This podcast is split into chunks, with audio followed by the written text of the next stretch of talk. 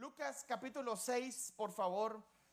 Recuérdese que Lucas es parte de los evangelios, so usted lo va a encontrar en Mateo, Marcos, tercer libro, Lucas. ¿Ok? Es el penúltimo, entonces, vea, y Juan. Entonces está Mateo, Marcos, Lucas y Juan. Venga conmigo a Lucas. Ayúdele a alguien que esté a su lado y todavía no encuentre Lucas, por favor. Lucas capítulo 6, versículo 45. Y cuando lo tenga, diga que ya lo tiene. Lucas versículo 6, capítulo, perdón, 6, versículo 45 dice, una persona, o dice, el hombre bueno, del buen tesoro de su corazón saca lo bueno. Ahí están las pantallas. Y el hombre malo, dice, del mal tesoro, ¿qué dice? Saca lo malo. Porque de la abundancia del corazón, ¿qué dice? Una vez más, porque de la abundancia del corazón, ahora haga esto conmigo, de la abundancia de mi corazón, ahora aquí habla mi boca. Mire a su vecino, por favor. Y si usted quiere, no está obligado, pero dígaselo. De la abundancia de mi corazón, te habla la boca. Ahora, no lo toque, pero solo dígale, de la abundancia de tu... No, no, no, ten cuidado, ¿verdad? Porque ya no va a ir usted y de la abundancia, hermano. Bueno, si usted tiene alguna eh, deuda pendiente con esa persona, este es el momento para aprovecharse. Dígale a, su vecino, por favor, de la abundancia de tu corazón. Yo lo hago aquí con Ninro, Ninro, habla tu boca. Ahora tú conmigo. Habla mi boca. De la abundancia de tu corazón, habla la boca. ¿Alguien está aquí conmigo? Preste atención que de los temas que usted más habla, eso es lo que está en su corazón. Y de la manera en que usted se expresa, eso es lo que siempre ha estado en su corazón. Alguien dígame a eso. Siéntese por favor ahí donde usted está. Eh, en, estos, en estos días, el domingo pasado estuvimos hablando sobre el tema de la palabra, el poder de la palabra. Y pensando en estos días acerca de cristianos, ¿cuántos hijos de Dios hay aquí? Seguidores de Cristo. ¿Alguien está aquí conmigo? Pensando de cuántos hijos de Dios o cristianos entre comillas siguen caminando con una actitud de no agradecimiento. ¿Alguien está aquí conmigo? Es interesante porque tú y yo nos podemos acostumbrar al dolor, a la tristeza. ¿Sabía usted que usted puede vivir estando en dolor, estando en tristeza? Pero hoy quiero decirle algo, a la luz de la palabra, aunque usted muchas veces pase por esas pruebas, usted no tiene que vivir en el dolor, no tiene que vivir en la tristeza, no tiene que vivir en la amargura. Y muchas veces nosotros nos acostumbramos a andar de esa manera y todos los días vivimos así. Mire, esto es lo interesante. Preste atención porque hoy voy a ser muy breve con la palabra porque tengo un hambre interesante. Escuche esto. Poito asado, les encargo a alguien ahí. Escuche esto. Van a hacerle pilas ahí con el poito. Escuche esto lo que le voy a decir. Cuando nosotros venimos a Cristo Jesús, la amargura, hermano Enrique, la tristeza, hermano Eli, el dolor, hermana Male, la ansiedad, la depresión, dígame más por favor usted, todo lo que aquello me ha estado agobiando, todo aquello, no es que se va, como muchos lo tienen por ignorancia, o que desaparece, no, sino que ahora Cristo te enseña a caminar por encima de el dolor, la tristeza, la ansiedad, la depresión. Pero aquí está la ignorancia. Pastor, entonces lo sigo teniendo. Va a haber un momento en donde encuentras libertad. Y esto está interesante porque a la luz de la palabra, cuando hablamos acerca de que de la abundancia del corazón habla la boca, es porque en tu corazón tienes que examinar qué es lo que hay. ¿Alguien está aquí conmigo? Jóvenes, escúchenme ustedes que están solteros. Siempre se los he recordado que les he dicho, ustedes no se casan para ser felices, van a fracasar. Porque la felicidad no te la puede dar una persona. Puedes compartir tu felicidad con alguien. Alguien está aquí conmigo. Pero realmente la fuente de felicidad se llama Cristo Jesús. ¿Algún creyente aquí conmigo esta tarde que pueda apoyarme en eso? Se llama Cristo Jesús. Entonces, ¿qué quiere decir con todo esto, pastor? Cuando vienes a Cristo Jesús, tu vida comienza a pasar por una transformación. Es más, la palabra del Señor dice, echad en mí, o sea, denme a mí su ansiedad. Vengan y denme, vengan sus, sus aflicciones, pónganlas aquí yo les voy a enseñar. Alguien está aquí conmigo. Esto es lo interesante. Muchas veces venimos con Cristo, pero abrazamos la depresión, la tristeza, esto y lo otro. La abrazamos y no lo queremos soltar. Y el Señor, a la luz de la palabra, te lo voy a leer más adelante, dice: entrégalo, suéltalo. Pongan sus manitas así conmigo. Ahora haga esto aquí así. Ahora haga esto aquí así. ¿Qué hizo usted ahorita? Apreté. Ven, Alex, ¿a ti que te gustan los abrazos? Tranquilo, ¿eh? no te vas a emocionar mucho. Esto está interesante. Eh, para que no se mire tan raro de enfrente, ¿verdad? Esto está interesante. Yo, yo, yo agarro Alex. Eh, ¿Qué tal? ¿Cómo estás? ¿Verdad? Pero miren lo que voy a hacer. Abrázame, tranquilo, no seas arisco. Ahora, miren lo que voy a hacer aquí. ¿Cómo estás, Alex? ¿Qué hice? ¿Sabe usted que mucha gente camina con la tristeza, la depresión, la ansiedad, así? A donde quiera que vayan. Está muy chiquito aquí, ¿verdad? a donde quiera que vayan. Y aprenden, escúcheme esto, aprenden a caminar con Cristo estando así. Pero no con Cristo, sino que con la tristeza, con la depresión, con la ansiedad, con lo infeliz que eres. ¿Y qué es lo que quiere Jesús, hermano? Ni venga para acá. No, usted no tiene cara a Jesús. Y nadie le digo que no lo estoy llamando por eso, ¿verdad? Pero por el tamaño, para que, o sea, porque si llamo a aquel está más grande que yo, entonces ya la gente me deja de ver a mí. Mire. ¿Qué es lo que quiere Jesús? Lo que quiere Jesús es enseñarnos a caminar con Él. ¿Yo soy Jesús? Sí, ahora sí ya te tocó. A caminar con Él. Soltando lo que antes yo tenía abrazado. Pero miren lo que interesante. Muchos, siendo hijos de Dios, entre comillas cristianos, me sigues, caminan con Jesús sabiendo que la depresión está ahí, que la tristeza está ahí, que la angustia está ahí, que los problemas matrimoniales o la infelicidad está ahí. ¿Alguien está aquí conmigo? Y aquí está lo interesante. Hay momentos en donde sueltan a Cristo y vuelven a caminar aquí. Ahora, preste atención. Hoy le voy a dar un consejo. ¿Alguien está aquí conmigo? comienzan a caminar con esto de nuevo. ¿Dónde se quedó Jesús? Ahora, esto está interesante. Porque muchas veces nosotros, hermano Eli, sentimos que Jesús se alejó? Preste atención a su vida. Por favor, ahorita preste atención a su vida. ¿Alguien está aquí conmigo? Jesús se alejó. Jesús me abandonó. Jesús me dejó. No. Perdón por lo que le voy a hacer ahorita. ¿Sabe cuál es la verdad? Él sigue estando ahí. Yo fui el que me alejé. Yo soy el que me separé. Entonces, ahora quiero que te hagas esta pregunta. ¿Por qué estás como estás? ¿Por Jesús? Y aquí entro ya la prédica. O por tus decisiones. Gracias. Gracias, Alex. No, ya no hay más abrazos. Por tus decisiones. Entonces preste atención a esto. Cuando yo examino mi corazón, yo decido que se queda Gaby y que se va. Punto y final. Ahí estamos listos ya para orar y que Dios los bendiga. Los vemos el jueves. Pero esa es la realidad. Yo soy el que decido.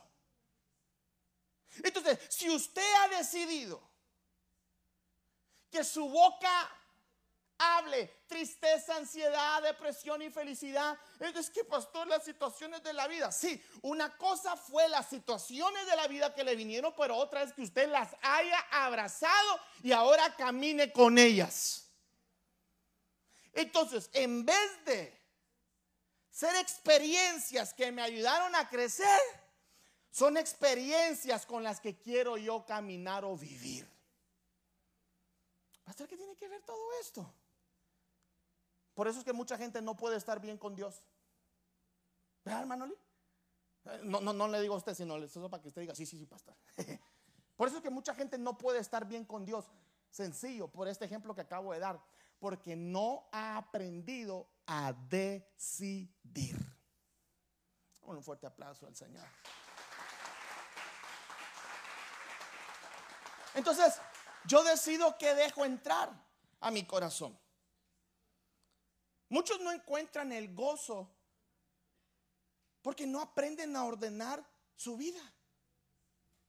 Cuando tú no aprendes a ordenar tu vida, vas a vivir siempre en culpabilidad. Y perdón, hermanos, esto es fuera de la prédica y abro un paréntesis. No hay nada peor que el arrepentimiento después. El tiempo se va. El tiempo no regresa. ¿Y qué dice uno? Si tan solo hubiera hecho esto. Si tan solo hubiera decidido, ¿qué dice uno? A tiempo.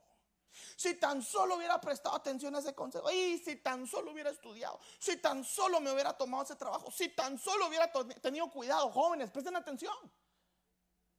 Ustedes están en la edad en donde tienen que aprender a tomar, jóvenes y señoritas, buenas decisiones. Acérquense a los adultos y pregúntenles. Y el consejo que van a encontrar es aprendan a tomar buenas decisiones. Hasta con quién quieren compartir su vida. ¿Aló? Si de hay algo que yo me arrepiento con la pastora, y yo lo digo, y yo mismo me gusta humillarme y avergonzarme porque al final de cuentas no me gusta que usted lo haga, prefiero hacerlo yo. De algo que yo me arrepiento con la pastora es de no haber llegado, jóvenes, presten atención, de no haber llegado al matrimonio con una mente limpia. No sé si me di a entender o lo explico con manzanas.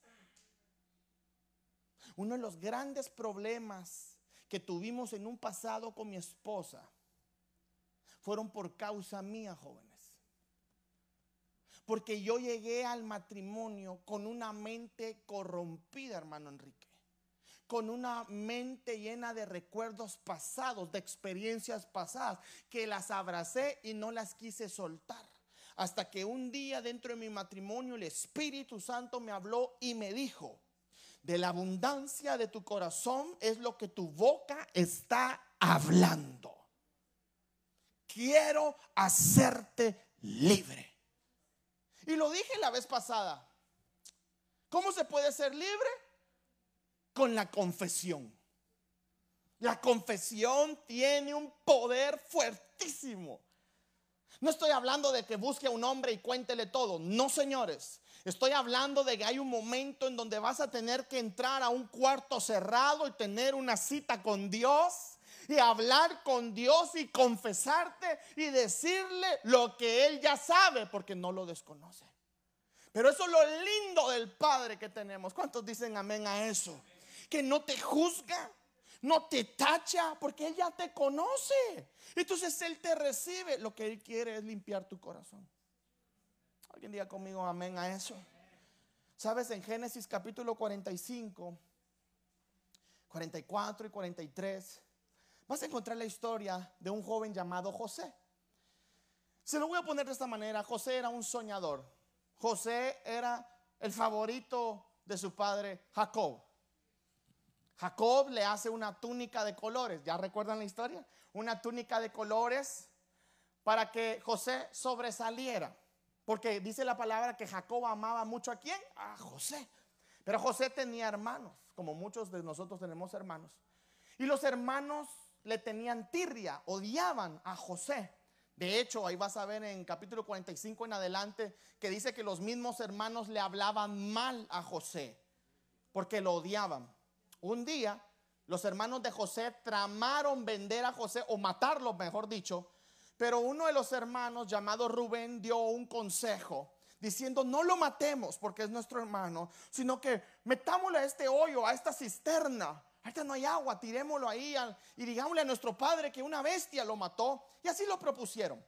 Se pusieron a comer ellos y estando ahí dijeron, pero ¿por qué lo vamos a dejar en la cisterna? Si al final de cuentas es nuestra carne, nuestra sangre y nuestro hermano, mejor vendámoslo aparecieron unos hombres que se dedicaban al, mercader, si así lo pudiéramos decir, y se lo vendieron a ellos. Mire qué interesante cómo la traición, ojo, alguien está aquí conmigo y oído, cómo la traición, el abandono o la trama que tenían contra José iba a beneficiarle a José. Y antes de entrar mucho bien a esta, a esta historia, quiero darle a entender esto. Pregúntate por qué te sucedió. O pregúntate por qué te está sucediendo. ¿Qué es lo que Dios quiere sacar de ese suceso en ti? Mire, perdón por lo que voy a decir, pero usted no es la última Coca-Cola. Es que, pastor, todo a mí. No, no, no, no, no. Es que no hay nadie como yo. no, no, no, no, Muy guapo puede estar, pero a todos nos pasa lo mismo. ¿Alguien está aquí conmigo? Esto está interesante. La pregunta es, Señor, ¿qué quieres que aprenda de esta situación? ¿Usted cree que José no pensaba en eso? O sea, perdón por lo que le voy a decir, pero qué gacho lo que sintió José, hermano Trini, cuando sus propios hermanos de Gaby lo están metiendo en una cisterna Ninro para que muriera. Yo creo que a, ninguno de los que estamos aquí, perdón por lo que voy a decir, nos han hecho eso. ¿O, sí? no creo. ¿Alguien está aquí conmigo? Sí, nos han traicionado. Nos, han, ayúdenme, emboscado, nos han robado, nos han mentido. Pero por favor, seamos sinceros. Estamos en la iglesia de la sinceridad. Nosotros también hemos mentido. Nosotros también hemos traicionado. Nosotros también hemos abandonado. Nosotros también hemos sido hipócritas. Nosotros también hemos sido los hermanos de José. Es que esa posición de víctimas ya no nos queda. Ante Dios, todos los que estamos aquí hemos fallado. Pero ¿sabe qué es lo lindo del Padre? Que aún así nos amó. ¿Cuántos se sienten amados por Dios? Mire, mire, yo le voy a decir algo. Si a nosotros verdaderamente, vea Rubén, se nos pagara por nuestros hechos, no estuviéramos aquí. Pero su misericordia y su gracia nos alcanzó un día y dijo, a este pecador, a este inmerecedor, yo lo amo.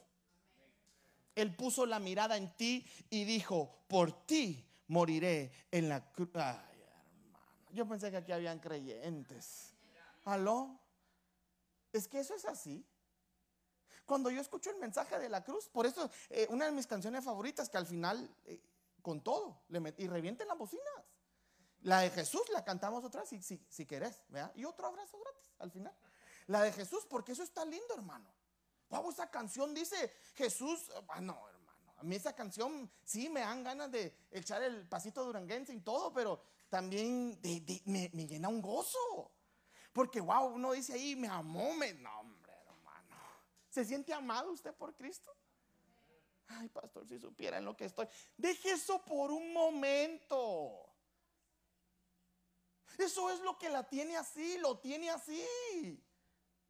Por eso no puede ser feliz. Préstele atención a lo que Dios mejor está haciendo en su vida y no tanto a los problemas. Pastores que no hay comida, gracias a Dios. Pastores que hay un montón de comida. Gracias a Dios. Es que estoy enfermo. Yo lo he dicho. Gracias a Dios. Si tan solo tuviéramos una actitud de agradecimiento, aprendiéramos a confiar estando dentro de la cisterna como José. Yo no sé, hermana Male, si José luchó para salir de ahí, pero qué, qué mala onda. Pero ¿sabes qué? Dios tenía un propósito. O sea, Dios lo permitió. Y aquí está lo que mucha gente se mete, se vuelve atea, se aleja, ya no quiere confiar en Dios. Es que ¿dónde estaba Dios? Ahí estaba. Por más difícil que sea la situación, yo he comprendido algo que a la luz de la palabra, Dios siempre está allí. Aun cuando nos suceden cosas malas, pero es que ¿por qué Dios no lo detuvo? Porque eso no lo hace Dios. Y eso es lo difícil de comprender. ¿Sabía usted cuánta gente el día de hoy se ha alejado de las cosas de Dios, del camino de Dios, únicamente porque están peleando con Dios y le dicen todos los días, ¿dónde estabas tú? Pero ¿qué fue lo que hiciste? ¿Usted cree que José lo hizo? No, ¿sabe por qué? Porque en el corazón de José solo había agradecimiento. No había queja. No había reclamo. Es como cuando un hombre está casado con una mujer que Santo Dios, hermano. Puro queja. Y que nada, o el hombre también, que nada le parece. Todo está mal. ¿Querés ir allá? Nah. ¿Querés comer? Nah. Es como cuando la mujer dice. Amor, eh, comamos lo que tú querés. y uno viene y dice, va, vamos para allá. No, ahí no. Ah, entonces ya no es lo que yo quiera. Así me pasó un día con mi esposa. Mi esposa salió bien romántica, o siempre sale bien romántica de la iglesia. Y entonces los domingos yo detesto ir a un restaurante. Porque hay mucha cola. ¿Aló? Y hay que esperar mucho, pues. Y, uno, hermano, yo aquí estoy perdiendo libras, ahorita aquí parado predicando. Y son libras, no son calorías, son bultos de, de libras. Y salgo de aquí con un hambre feroz, ¿me entiende? Hermano Enrique, cuando usted ha predicado, no sale aquí con hambre. Ah, eh, yo, yo me imagino que el hermano Enrique, cuando predica aquí, sale a devorar allá en su casa, porque le da a uno hambre. Y mi esposa un día, vamos a donde quieras. Y yo le digo, ah, bueno, para allá. No, ahí no. Para allá, no, ahí no. Para allá, ahí no. Hasta que yo me enojé. ¿Te acuerdas? Y yo le dije, para la casa. Ah, para la casa. Y como sé que ya no puede hacer este caldo, le dije, caldo de res. Y entonces decía mi hijo, no, no puedo hacerlo. Va, entonces vamos para allá, digo, porque allá sí hay caldo de res. Así muchas veces estamos nosotros con Dios. Lo que tú quieras, Dios. No, pero esto no. No, pero no, pero así no. Ahí entonces Dios te dice, ah, no, y entonces, ¿se va a hacer mi voluntad o tu voluntad? Por más difícil que parezca la situación en la que tú te encuentras, Dios tiene el control. Nada se le está, no, esto está, nada se le está saliendo de sus manos. Dios sabe en dónde te encuentras. Dios sabe ¿Para dónde vas? Dios sabe tu necesidad. Y Él sabe que está escrito que Él será tu sustento y que no te abandonará, que no te dejará y que no te va a desamparar. José se quedó dentro de la cisterna. Difícil, sí, pero esperando que pasara el propósito de Dios. Alguien diga aleluya. Y bueno, para no ponérsela difícil, luego José termina seducido por la esposa de Potifar porque la esposa de Poti era, era masacre, hermano. Mire, yo le voy a ser sincero. Personalmente yo creo que la esposa de Potifar, esa tipa no era fea. No sé usted, tenga cuidado, si su esposa es celosa y está a la par, solo hágame los ojitos así nada más, ¿verdad?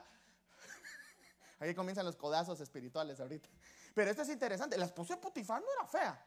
Ahora, quiso seducir al muchacho. Jóvenes, cuidado. El apóstol Pablo dice, huye esas pasiones, huye, huyan, huyan muchachos. Eso de que dame la prueba de amor, eso no existe. La prueba de amor más grande ya se dio, la mire qué bonita, en la cruz del Calvario, por Jesucristo. Amén, alguien diga amén a eso. Ya después de eso, no, no, no, huyan de eso. Lo quiso seducir, le tomó la ropa, salió casi semidesnudo. Mire, el enemigo por una y por otra lo quería tumbar. Lo metieron preso. El Señor lo usa para revelar sueños dentro de la cárcel. El hecho de que tú te encuentres en una situación difícil no quiere decir que Dios te abandonó. No quiere decir de que Dios ya no te va a utilizar. Dios quiere usarte en esas situaciones difíciles. Preste atención a lo que voy a decir. Muchas veces Dios prueba cuando nosotros mismos tenemos necesidad. Perdón por lo que voy a decir y lo voy a hablar públicamente. Pero en los momentos, mi esposa está testigo, en los momentos más difíciles financieros míos es donde llega alguien y Dios me lo pone con necesidad. Y yo le digo siempre a Dios, ¿por qué me quieres probar otra vez? Y he encontrado esta respuesta que Dios no te va a probar a ti en tu abundancia. Las pruebas no vienen cuando estás bien en tu vida. Las, perdón por lo que voy a decir, las pruebas no vienen cuando está, uh, todo está marchando. No, no, no, no, no, no. Vienen cuando vas cuesta baja. Vienen cuando no hay finanzas. Vienen cuando tú tienes necesidad. Para que se cumpla aquel versículo que Jesús mismo dijo, es mejor dar recibir. Si usted no ha encontrado el placer, no estoy hablando de finanzas, si usted no ha encontrado el placer de dar algo, estando aún en necesidad, usted no sabe qué es la vida aún. Las palabras que mismo Jesús dijo, Señor, si quieres pasar esta copa de mí, o sea, Señor, esto, es, esto está fuerte, pero hágase que dijo, conforme a tu voluntad. Y el Señor la mostró.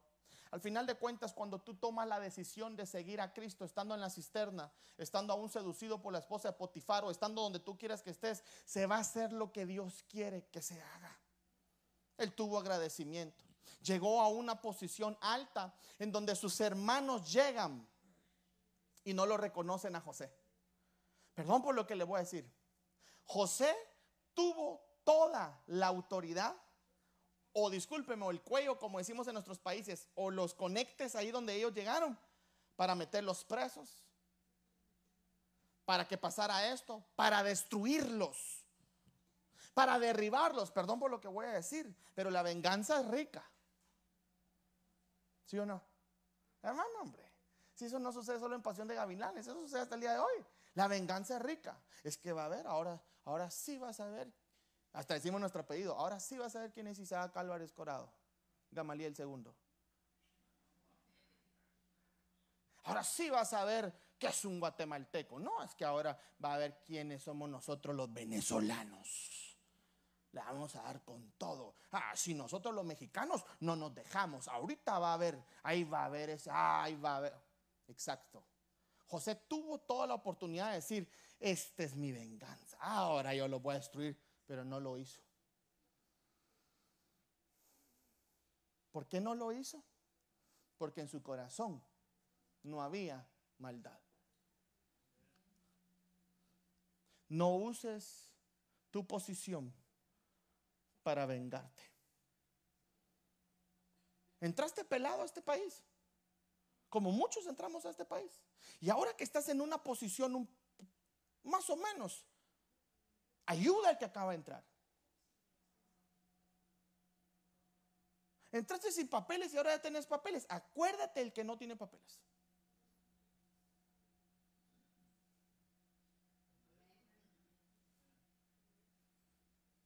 aquí cada quien pastora como sea y que cada bien, ah, Esa actitud te llevará a la ruina. Esa actitud no es la actitud de un hijo de Dios agradecido. Esa no es, hoy, estoy hablando como pastor, alguien está aquí conmigo, esa no es una actitud de alguien que tiene agradecimiento en su corazón. Yo lo he dicho, yo no me llevaba con los mexicanos. Hace mucho, cuidado. Hace muchos, estamos hablando de semana y media atrás. Hace mucho, desde que me casé con mi esposa, yo no me llevaba. Porque había tenido experiencias horribles con los mexicanos, personales, personalmente. ¿Aló? Y me casé con una mexicana. Y ahora, hoy en día, amo a los mexicanos. ¿Ah? Ni los mexicanos dicen amén. Amo a los mexicanos. ¿Sabes por qué? Porque me di cuenta que no todos son arrogantes. Ah, Perdón por lo que estoy diciendo. Me di cuenta que no todos son mala onda. ¿Sabes qué? Amo mucho a los mexicanos. ¿Sabes por qué? Porque he entendido que el amor de Dios no está dividido por nacionalidades, no está dividido por fronteras. Porque si no, Dios únicamente, perdón por lo que voy a decir, en su plan divino era únicamente para sus hijos, los de la casa de Israel, pero después extiende su misericordia y dice, ya no solo serán los de la casa de Israel, sino que ahora me extenderé y extenderé mi gracia a los gentiles, a los que no son de la casa de Israel. Fuimos alcanzados por misericordia, por su gracia. Así mismo deberíamos de hacer nosotros. Si en nuestro corazón no hay odio ni rencor. En Romanos capítulo 12, versículo 17 dice, no paguéis a nadie mal por mal. Procurad lo bueno delante de todos los hombres. Dice, si es posible, en cuando dependa de vosotros, estad en paz con todos los hombres. Pero mire qué interesante cómo lo pone. Si es posible, dice, y depende de usted. Esto hay que entenderlo y no hay que saltarlo rápido. Escuche esto, aquí dice, procurar lo bueno delante de todos los hombres. 18, si es posible, en cuanto dependa de vosotros, estar en paz con todos los hombres. Hermano, porque hay una gente que camina con odio. Todos los que estamos aquí, tal vez fuimos o conocimos o conocemos o compartimos con alguien que es bueno para los problemas. Es un imán para los problemas. Yo caminaba con un amigo que de verdad, perdón por lo que voy a decir en la universidad, yo tenía que cuidarme las espaldas. Porque a él todos lo querían matar. Porque era, el problema. Tú no sos problemático, ¿verdad que no? ¿Verdad que no? Problemático. Pero es que era buena onda. ¿Alguien está aquí conmigo? Y a mí me gustaba andar con él porque, porque es que me invitaba a comer siempre. Eh, no, es que la verdad yo no voy a mentir. Y a mí el que me invita a comer, ahí estoy, pegado. Hoy hermana Alicia me trajo cuántas gorditas. Como 30 trajo. Como 15. No, hermana, no son 15, esos son como 30. Y a, y mí me gusta eso. Yo andaba con él ahí siempre, pero era problemático. Y él, discúlpeme, persona que le hacía algo. Ah, persona que se vengaba. ¿Sabe qué es lo, lo triste? Que hacía hijos de Dios cristianos hoy. Estando en Cristo, viniendo a la iglesia, pero problemáticas. Aún. Es que no podemos hablar de los que no tienen a Cristo en su corazón. Hablemos de nosotros. Mujer, muchas veces usted puede ser la problemática dentro de su matrimonio, de su relación. Hombre, muchas veces usted puede ser el problemático. ¿Aló? Mujer, hay veces que usted en su, en su cabeza se inventa unas historias que tal vez nunca han pasado. Y el pobre hombre lo agarra como metralleta. Y el hombre, ah, pensando en que mañana lo van a correr tal vez del trabajo y usted lo agarró con todo. Tenga cuidado con esos pensamientos. También nosotros los hombres. Y dice entonces si es posible. 19. No os venguéis vosotros mismos, amados míos, sino dejad lugar a la ira de Dios. Padre, tú cobrarás venganza. Qué difícil es. La carne lo que quiere es sentir esa satisfacción de que por mis propias manos lo hice.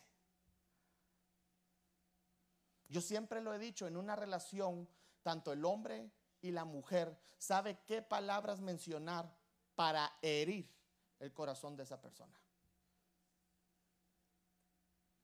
Por eso, jóvenes, solteros, y se lo digo a ustedes porque ustedes están a tiempo. Tengan cuidado a quienes ustedes deciden amar. No le cuenten todo, no le digan todo aún. Cuando se casen tengan esa confianza ni a sus amigos les digan todo, porque muchas veces hay gente que solo agarra información para tenerse en tus manos. Ah, ¿Aló? O sea que hay que tener cuidado.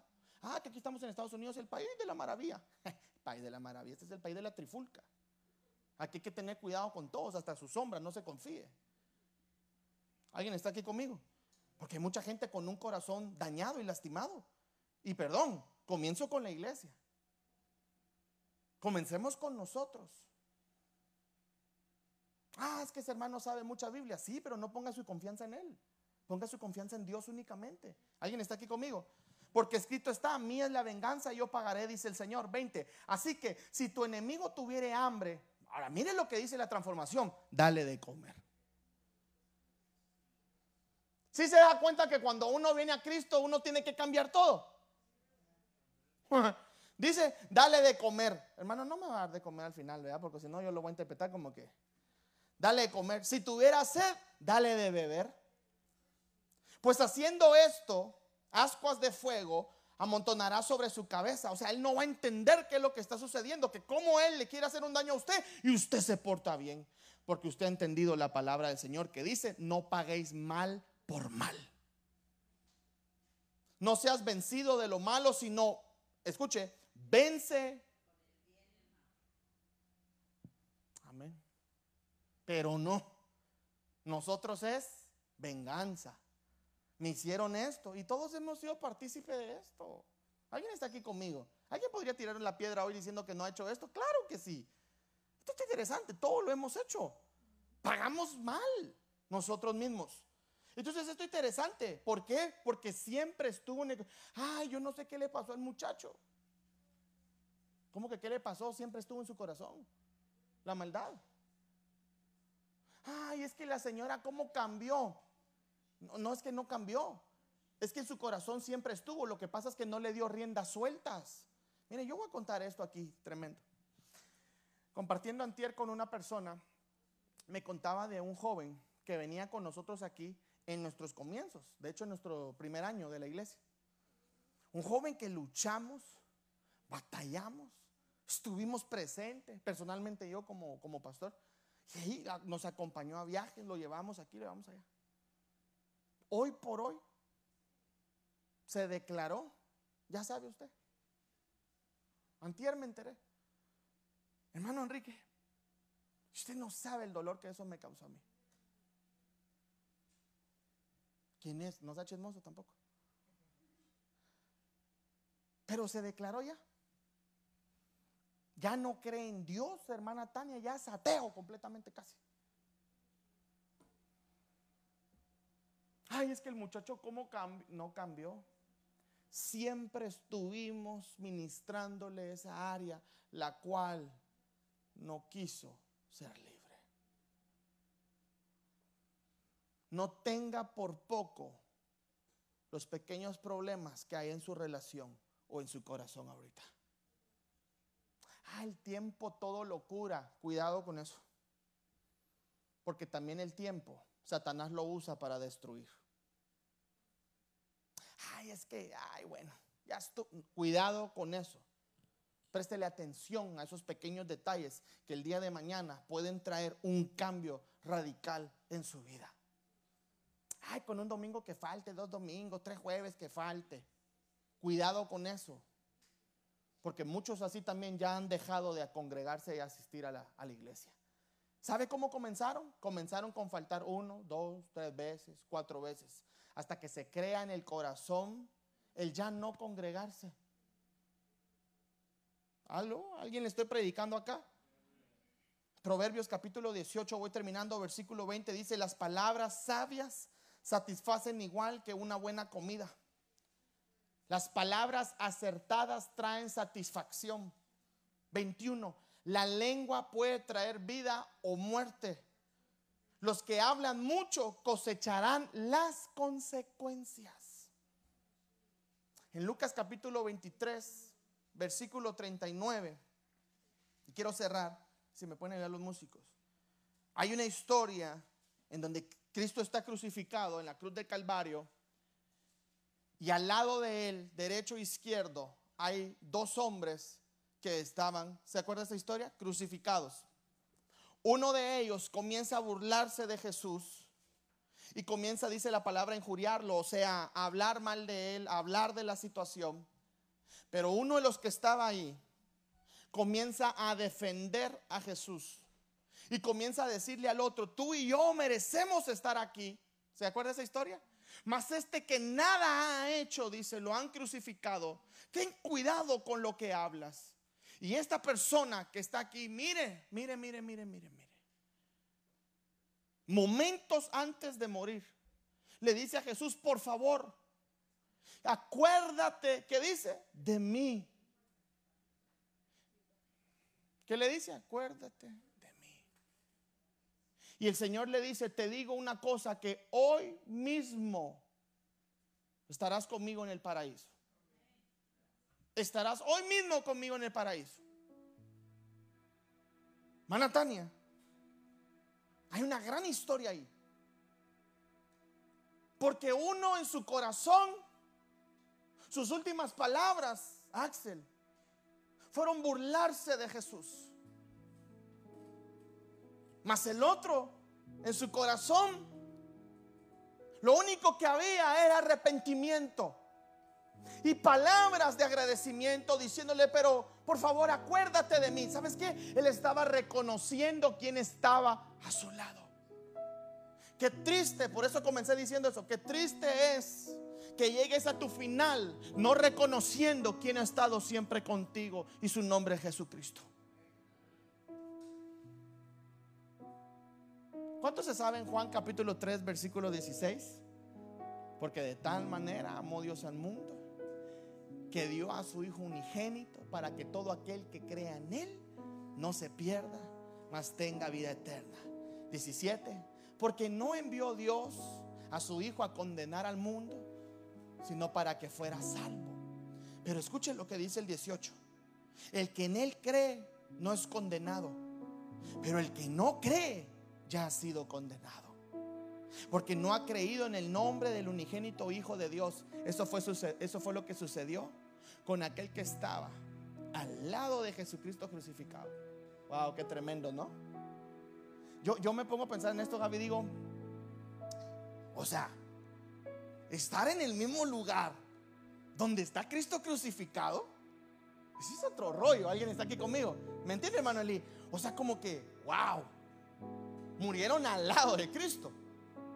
Pero uno fue salvo y el otro no. ¿Por qué? Por lo que había. Así soy. 19. Y esta es la condenación. Que la luz vino al mundo, o sea, Cristo. Y los hombres amaron, preste atención a esto. Y los hombres amaron más las tinieblas que la luz. Porque sus obras eran malas. ¿Sabe qué significa eso? Lo que muchas veces hoy en día la gente dice es que no quiero dejar de pecar. Es que no quiero dejar de hacer esto. Es que no quiero dejar de hacer otro. Exacto. Amaron más las tinieblas que la luz que representaba a Cristo Jesús. Y escuche esto. 20.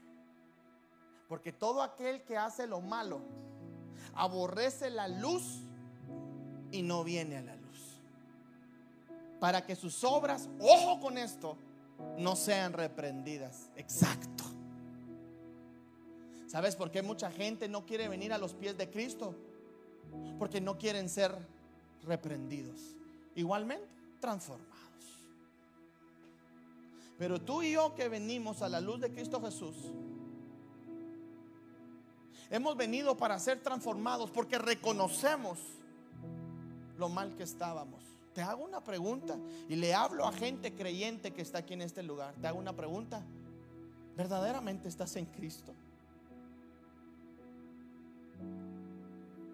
Porque si estás en Cristo, hay una reprensión. Eso de que yo vengo a Cristo y sigo haciendo lo que me da la gana, eso no es estar en Cristo. Como pastor te voy a contar algo. Siendo yo, hermano Enrique, hijo de pastor,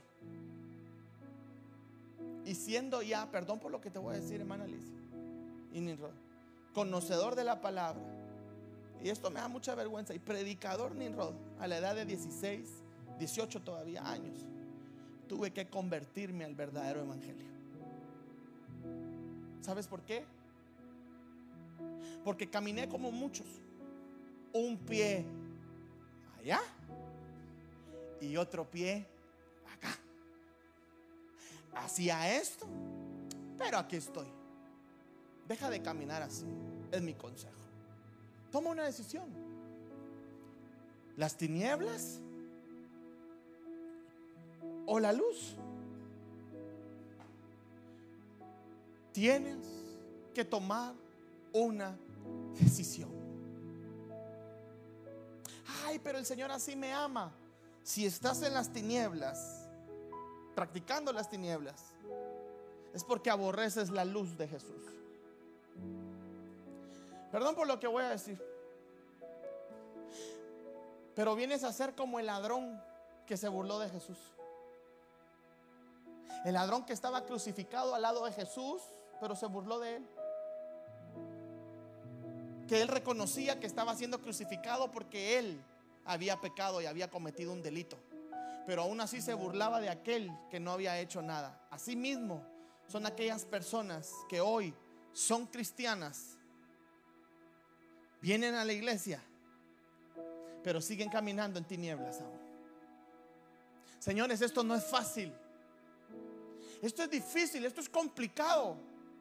Pero yo he decidido complicarme la vida. cómo se escuchó eso? Yo he decidido tomar mi cruz y seguir a Cristo todos los días y recibir su reprensión. Qué difícil ser hijo de Dios. Cuán difícil es agradar a Dios, ve hermano Enrique. No es que, jóvenes, escuchen, no es que todo esté mal para Dios. No. El apóstol Pablo lo dice de la siguiente manera. Todo me es lícito. Yo puedo hacer de todo. Pero es que no todo me conviene. 21. Mas el que practica la verdad viene a la luz para que se manifieste, manifieste que sus obras son hechas en Dios. Compón tu relación, ordena tu vida. El tiempo no es tuyo, el tiempo es de Dios. Tu vida puede ser acortada el día de mañana. Puede ser vendido y metido en una cisterna. El único que te vas a encontrar en esos momentos difíciles es únicamente a quien crees tú. A Dios. Perdón por lo que voy a decir.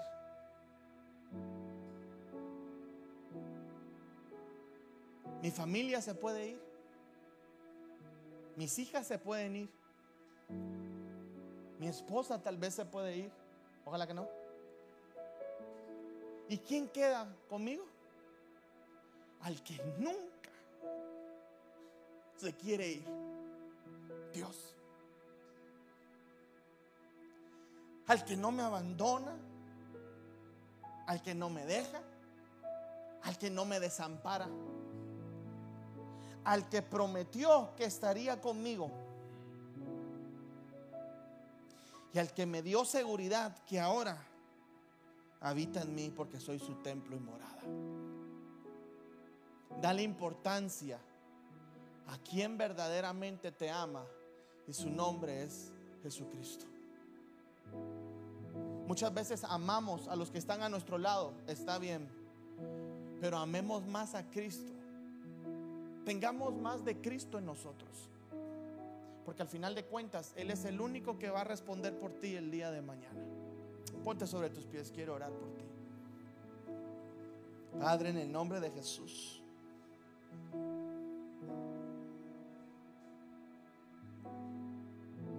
Tú tienes control de todo, Dios. Tú no me vas a desamparar, no me vas a abandonar, no me vas a dejar. Tu amor está en mi corazón. Hoy vengo y reconozco que tú eres, Señor, nuestro Salvador. Reconozco que yo estando en tinieblas, tú me sacaste de ahí para venir a la luz. Hoy yo te pido, Padre, que tomes más lugar en nuestro matrimonio, en las relaciones que hay aquí. Quiero pedirle un favor a las parejas que están en este lugar. Tómense las manos. Esté o no esté casado usted. Tómese las manos con esa mujer o ese hombre. Y déle lugar al Señor Jesús. Y dígale, Cristo, sé tú el centro de mi relación.